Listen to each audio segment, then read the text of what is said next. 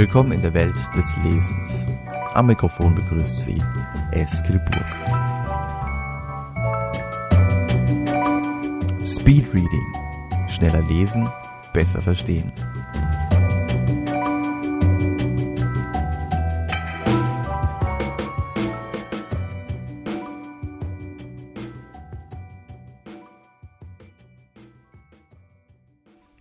Deutschsprachigen Raum liest der durchschnittliche Leser mit einer Lesegeschwindigkeit von circa 200 Wörtern pro Minute. 200 Wörter pro Minute ist nicht besonders viel, wenn man sich vor Augen führt, dass es Menschen gegeben haben soll. John F. Kennedy soll einer von ihnen gewesen sein. Aber natürlich auch noch immer Menschen gibt, die mit einer unglaublichen Lesegeschwindigkeit von 1000 manchmal sogar 1500 Wörtern pro Minute durch die Texte rasen. Und wenn man sowas hört, fragt man sich natürlich unweigerlich, hm, wie schnell kann ich eigentlich lesen? Lese ich hm, so schnell wie der Durchschnitt, 200 Wörter pro Minute, oder bin ich vielleicht schon jetzt deutlich schneller? Und in Hinsicht auf ein Lesetraining also vielleicht kommt ja der eine oder die andere von euch am Ende dieser Episode zu dem Schluss, hm, ja, das ist eigentlich ein Thema, was mich brennend interessiert. Ja, bisher macht Lesen relativ wenig Spaß. Es ist immer so ein äh, so ein Kampf und meine Aufmerksamkeit fliegt immer von den Texten weg, statt bei den Texten zu bleiben. Das ist ein Thema, da möchte ich meine Fähigkeiten verbessern. Und in Hinsicht auf so ein Training ist es absolut sinnvoll, am Anfang mal den Standort zu bestimmen, wie schnell ihr tatsächlich lesen könnt.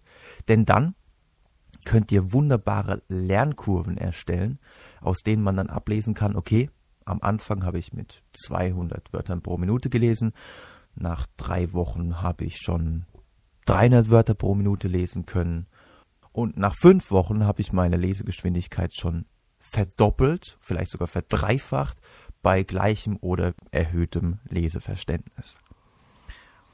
Solche Lernkurven sind deswegen so genial, weil sie aus motivationaler Sicht mit der sogenannten individuellen Bezugsnorm arbeiten. Das heißt, ich kann daraus ablesen, wie ich mich selbst im Laufe der Zeit verbessert habe. Ich vergleiche meine jetzige Leistung mit der Leistung, die ich vor einer Woche oder vor zwei Tagen gebracht habe. Diese individuelle Bezugsnorm ist in vielerlei Hinsicht der sogenannten sozialen Bezugsnorm überlegen, bei der man nicht den eigenen Fortschritt im Auge hat, sondern bei der man sich stets mit den anderen vergleicht. Also als Beispiel, wenn man im Matheunterricht jetzt zum allerersten Mal, ja, nach unglaublich harter Vorbereitungszeit, man hat wirklich unglaublich viel Mathe gebüffelt wenn man jetzt zum allerersten Mal in Mathe statt einer 5 oder 6 eine 4 schreibt, ja, vor dem Hintergrund einer individuellen Bezugsnorm ist es absolut motivierend. Ja, die Aufwärtstendenz ist eindeutig zu erkennen. Wenn ich jetzt mich aber mit den anderen vergleiche, ja, bei meinen Nachbarn gucke, dann sehe ich, okay, äh, die haben immer, die haben alle bessere Noten ja, der hat eine 3, mein bester Kumpel hat vielleicht eine 2 und da vorne sitzen zwei, die haben sogar eine 1, ja. Das heißt, obwohl ich so viel investiert habe, bin ich immer noch der Schlechteste, ja. Und das ist natürlich Gift für die Motivationslage. Leider, muss man sagen, sind wir Menschen tatsächlich so gestrickt, dass wir unsere Leistungen und unser hab und Gut, ja, auch für materielle Gü äh, Güter gilt das. Wir sind so gestrickt, dass wir das immer mit den Menschen in unserer nächsten Umgebung vergleichen. Wenn wir zum Beispiel in der westlichen Welt uns vergleichen würden mit Menschen in Afrika, die teilweise gar nichts haben, die ums Überleben kämpfen, wenn wir so vergleichen würden, ja, dann müssten wir eigentlich die glücklichsten Menschen der Welt sein. So ist es aber nicht. Der Mensch gewöhnt sich halt nach kürzester Zeit an den Wohlstand, den er hat, und dann vergleicht er sich nur noch mit den Menschen, die um ihn herum sind, die eben auch alle im Wohlstand leben.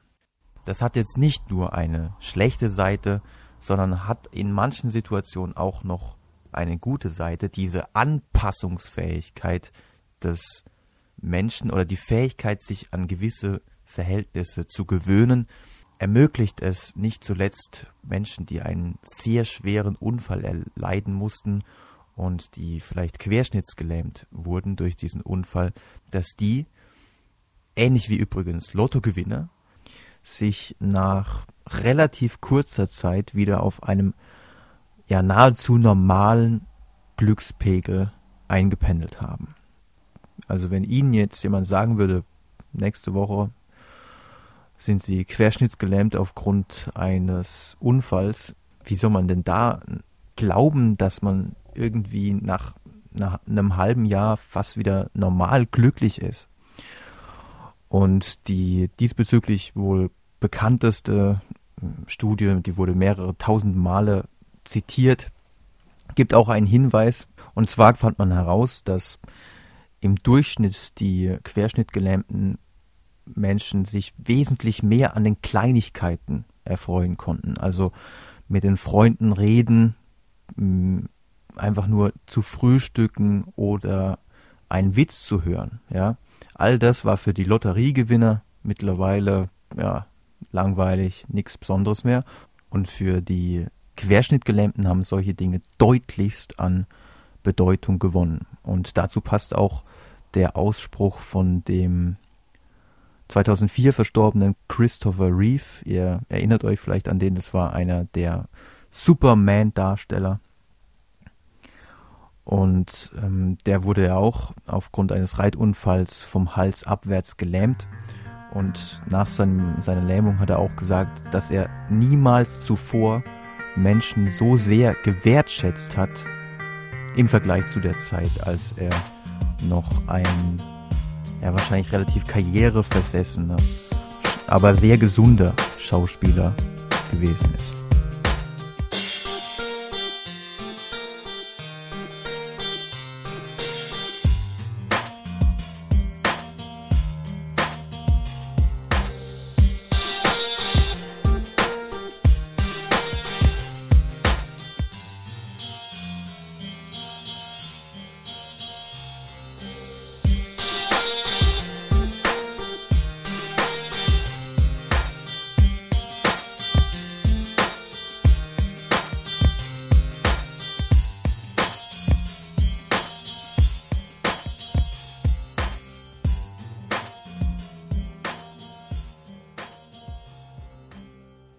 Ihr seht, manchmal kann es also durchaus hilfreich sein, dass man sich relativ schnell an gewisse Situationen gewöhnen kann. Aber das soll nur eine kleine Randnotiz gewesen sein.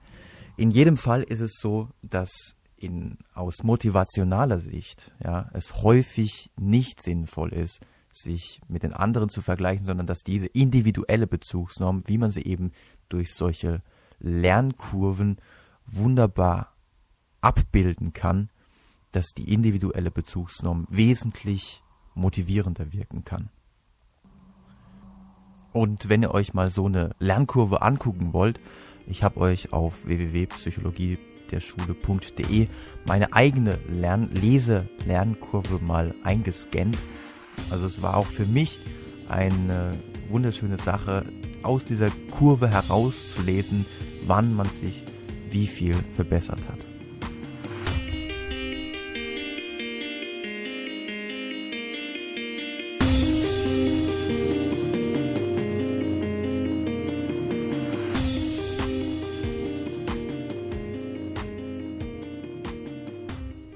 den Standort zu bestimmen, das heißt eure aktuelle Lesegeschwindigkeit zu bestimmen, ist relativ simpel. Ihr nehmt dafür einfach ein Buch mit einem durchgehenden Fließtext, also sollten nicht allzu viele Bilder drin vorkommen. Das sollte wirklich ein durchgehender Text sein, in dem in jeder Zeile ungefähr gleich viele Wörter stehen. Und dann nehmt ihr euch zehn Zeilen aus diesem Buch, zählt die Wörter aus all diesen Zeilen und kommt dann vielleicht zu einem Ergebnis, okay, in den zehn Zeilen stehen insgesamt 100 Wörter. Das bedeutet, im Durchschnitt gibt es in diesem Buch in etwa zehn Wörter pro Zeile. Wenn ihr das gemacht habt, dann könnt ihr einen Lesetest machen, lest einfach mal fünf Minuten in diesem Buch, zählt danach, wie viele Zeilen ihr in diesen fünf Minuten lesen konntet. Um es mal einfach zu machen, sagen wir mal, ihr konntet 100 Zeilen in fünf Minuten lesen. Und da ja in jeder Zeile zehn Wörter stehen, heißt es, dass ihr 1000 Wörter in fünf Minuten lesen konntet. Dann rechnet ihr noch 1000 durch fünf und damit habt ihr dann eure Lesegeschwindigkeit von 200 Wörtern pro Minute. Und das könnt ihr dann als Anfangspunkt eurer Lernkurve setzen. Gut, dann wissen wir jetzt, wie schnell ihr lesen könnt. Bleibt nur noch die Frage nach dem Textverständnis zu klären. Also ab wann habt ihr 100% eines Textes verstanden, ab wann nur 20%. Also ich denke mal, das ist leider nicht so ganz klar zu erfassen. Da müsst ihr mit der Zeit ein Bauchgefühl entwickeln, dass ihr sagt, okay, wenn ich die wichtigsten Kernaussagen eines Textes erfassen kann und nachdem ich den Text gelesen habe, in eigenen Wörtern wiedergeben kann, dann ja, dann habe ich vielleicht 30 Prozent des Textes verstanden. Wenn ich den Text komplett verstanden habe, in, in eigenen Worten wiedergeben kann, mit altem, mit bereits vorhandenem Wissen verknüpfen kann und ich alle Details, ja, also wenn es da Zahlen gibt, die ich bis auf die dritte Kommastelle genau wiedergeben kann. Wenn ihr das könnt, ja, dann könnt ihr davon ausgehen, dass ihr 100 Prozent des Textes verstanden habt. Aber das werdet ihr merken, mit der Zeit entwickelt man schon ein Gefühl dafür, wie viel man jetzt eigentlich gerade von dem, was man da gelesen hat, verstanden hat. Damit wäre also jetzt geklärt, wie groß eure aktuellen Lesefähigkeiten sind. Und als nächstes stellt sich natürlich die Frage, wie kann ich meine Fähigkeiten jetzt verbessern? Welche Strategien muss ich anwenden? Und wie ich gegen Ende der letzten Episode schon angedeutet habe, geht es letzten Endes darum, alte Gewohnheiten, die früher beim Lesen lernen tatsächlich sinnvoll waren, ja, die haben uns erleichtert, das Lesen zu lernen, diese alten Gewohnheiten abzulegen. Und eine dieser alten Gewohnheiten ist die des sogenannten Subvokalisierens. Damit ist gemeint, dass wir innerlich mitreden, wenn wir einen Text lesen. Das hat gleich mehrere Nachteile. Zum einen ist es so, dass wir dann auch alle kleinen Wörter, will ich jetzt mal sagen, alle relativ unbedeutenden Wörter laut mitlesen, wie in, auf, und, bei. All diese kleinen Wörter, die tatsächlich ein Drittel jedes Textes ausmachen. All diese kleinen Wörter müssen wir innerlich mitreden, obwohl unser Gehirn die eigentlich ohne dieses Mitreden wesentlich reibungsloser verarbeiten könnte. Viel entscheidender als das ist aber die Tatsache, dass unsere Lesegeschwindigkeit dadurch, dass wir mitreden, auf unsere Sprechgeschwindigkeit beschränkt bleibt. Ihr könnt es mal in einem Selbstexperiment überprüfen. Nehmt euch einfach mal einen Text und lest den mal so schnell ihr könnt laut. Ihr werdet feststellen, dass es fast unmöglich ist, über eine Lesegeschwindigkeit von 200 Wörtern pro Minute hinauszukommen. Und wenn man sich vor Augen führt, dass das Gehirn ja offensichtlich viel mehr leisten kann, ja, wie gesagt, manche Menschen können bis zu 1500 Wörtern pro Minute lesen, ja, also dann ist es klar, dass das Gehirn bei 200 Wörtern pro Minute in ein Wachkoma fällt. Ja, also was langweiligeres kann sich das Gehirn wohl kaum vorstellen, was mühseligeres als jedes Wort da einzeln mitzulesen.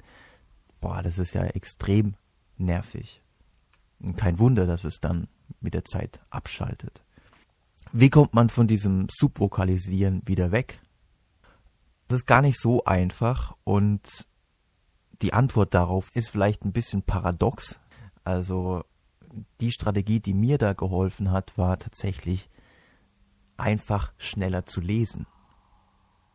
Jetzt werdet ihr sagen, hä, Moment mal, ich soll lernen, schneller zu lesen, indem ich schneller lese.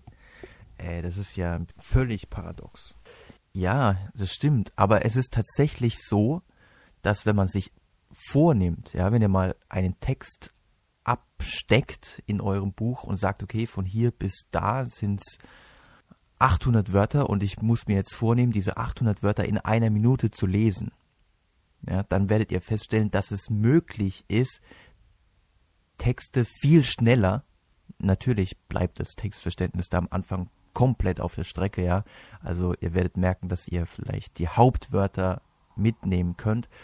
Ähm, aber wenn ihr einen Text so schnell durchrattern müsst, dass ihr 800 Wörter pro Minute lesen müsst, dann werdet ihr feststellen, dass ihr innerlich nicht mitreden könnt. Dann ist es so, dass ihr tatsächlich nur noch die Wörter fixiert, ohne dass ihr sie innerlich mitreden könnt.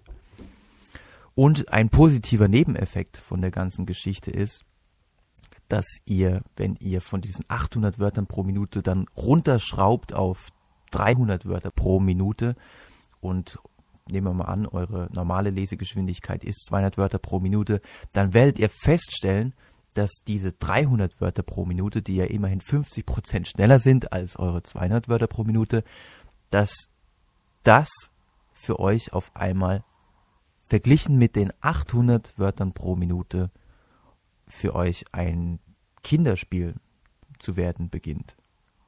Jedes Lesetraining. Und ich muss an der Stelle nochmal auf das hinweisen, was ich in der letzten Episode schon gesagt habe. Mit Lesetraining meine ich in dem Moment natürlich ein Training für den schon ja, einigermaßen geübten Leser, nicht für Leseanfänger. Ja. Deswegen Lesen ab 15. Jedes Lesetraining basiert letzten Endes darauf, dass man seine eigene Lesegeschwindigkeit in diesen Trainingsphasen deutlich übertrifft. Also man, äh, also es findet eine gezielte Überforderung statt, die dann auch dazu führt, dass man sich deutlich mehr konzentrieren muss beim Lesen, denn schnelleres Lesen führt zu mehr Konzentration und mehr Konzentration führt dazu, dass das Gehirn auch nicht mehr so häufig beim Lesen abschweifen kann. Und Lesen macht dann auch natürlich mehr Spaß.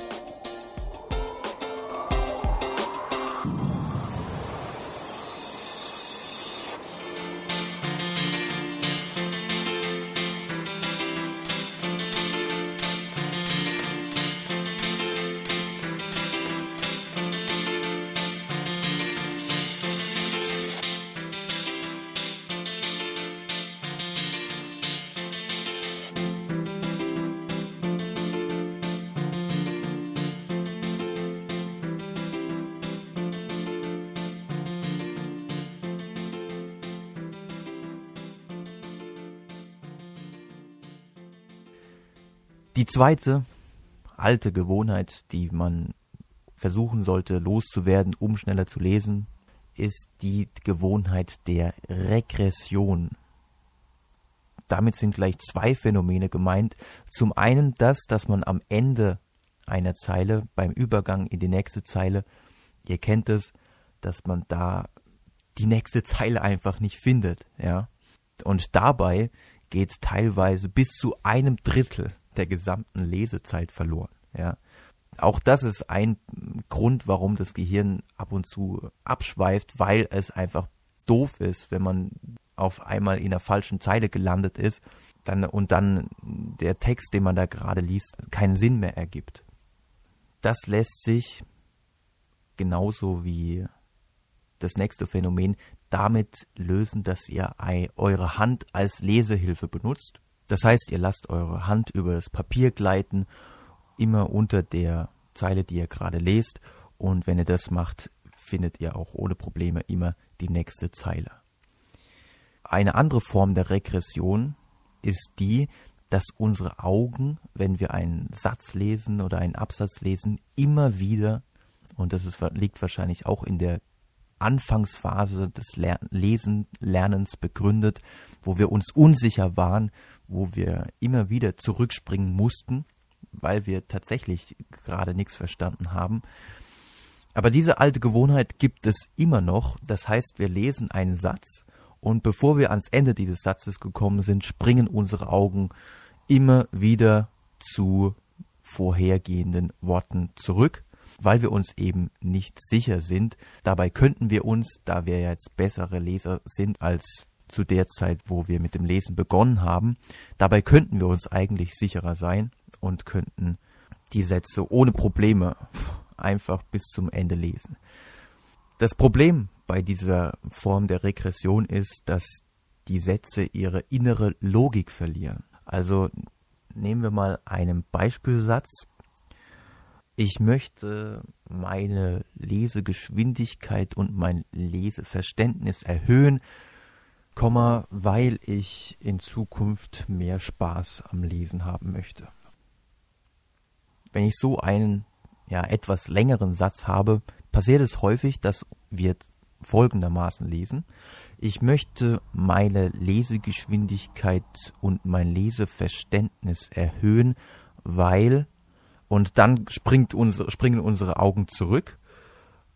Ich möchte mein Leseverständnis mein Les ich möchte meine Lesegeschwindigkeit und Les mein Leseverständnis erhöhen, weil ich in Zukunft mehr nächster Sprung zurück Leseverständnis, weil und so weiter und so fort, ja. Also die, die Sätze verlieren ihre innere Logik und das stellt unser Gehirn natürlich vor ein weiteres Problem. Deswegen auch hier gilt es, die Augen zu disziplinieren und das kann man tatsächlich ganz geschickt mit so einer Lesehilfe machen, indem ihr einfach eure Augen dazu zwingt, der Bewegung eurer Finger zu folgen. Und wenn ihr das macht, wenn ihr eure Hand also unter der zu lesenden Zeile über den Text gleiten lasst, dann könnt ihr dadurch dann auch eure Lesegeschwindigkeit auf eine höhere Stufe zwingen, denn wenn ihr einfach eure Hand jetzt schneller über das Papier gleiten lasst, dann werden eure Augen auch gezwungen, schneller zu lesen. Diese Form der Lesehilfe ist ein Hilfsmittel, das am Anfang sehr sinnvoll ist, weil unsere Augen, wie gesagt, hin und wieder etwas orientierungslos durch die Gegend springen. Nach ein paar Wochen Training braucht ihr dann diese Lesehilfe nicht mehr. Und insbesondere dann, wenn ihr eine Stufe erreicht habt, wo ihr dann vielleicht sogar zwei Zeilen auf einmal lesen könnt, ähm, dann ist diese Lesehilfe nicht mehr vonnöten, beziehungsweise dann ist sie auch eher störend. Aber vorher ist sie absolut sinnvoll, um dieser Regression ein bisschen beizukommen.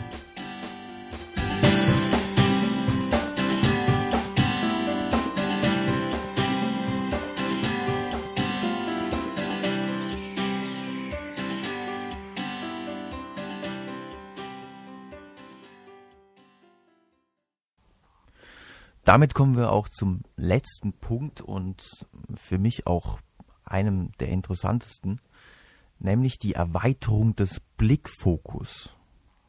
Was denkt ihr? Bewegen sich eure Augen beim Lesen in einer kontinuierlichen, gleichmäßigen Bewegung über den Text, ja, in einer fließenden Bewegung, oder springen eure Augen beim Lesen? Ihr könnt mal ein Experiment machen mit eurem Freund oder eurer Freundin und schaut ihr einfach mal beim Lesen zu und achtet genau auf ihre Augen. Bewegen die sich kontinuierlich von links nach rechts oder ist es tatsächlich so, dass die Augen beim Lesen springen? An der Stelle muss ich leider das Ergebnis dieses Experiments vorwegnehmen. Ihr werdet nämlich sehen, dass sich die Augen beim Lesen sprunghaft bewegen. Man spricht von sogenannten Sakaden jedes einzelne Wort, zumindest bei einem ungeübten Leser ist es so, jedes einzelne Wort wird von den Augen fixiert und dann springt das Auge zum nächsten Wort. Bei einem geübten Leser, ja, da machen die Augen auch Sprünge, aber die Sprünge sind wesentlich größer. Da wird nicht jedes einzelne Wort fixiert, was übrigens eine Menge Zeit kostet. Jede Fixation kostet eine Viertelsekunde. Und wenn er jetzt hochrechnet, wenn ich jedes einzelne Wort fixiere, auch diese relativ unbedeutenden Wörter, von denen ich vorhin geredet habe, die ein Drittel eines Textes ausmachen, wie in, auf, der, und und so weiter und so fort. Wenn ich jedes einzelne Wort fixiere, ja, dann kann ich unmöglich über eine Lesegeschwindigkeit von 240 Wörtern pro Minute hinauskommen. Deswegen fixieren gute Leser nicht einzelne Wörter, sondern ganze Sinneinheiten. Bei dem Ausdruck der kleine Hund, da wird nicht der fixiert, kleine fixiert und Hund fixiert, sondern diese drei Wörter werden mit einem einzigen Blick verarbeitet. Und wenn man sich anschaut, wie unser Arbeitsgedächtnis funktioniert, ja, wie unsere Verarbeitung von Informationen funktioniert, dann ist die Fixierung von größeren Sinneinheiten wesentlich sinnvoller als die von kleineren Informationseinheiten.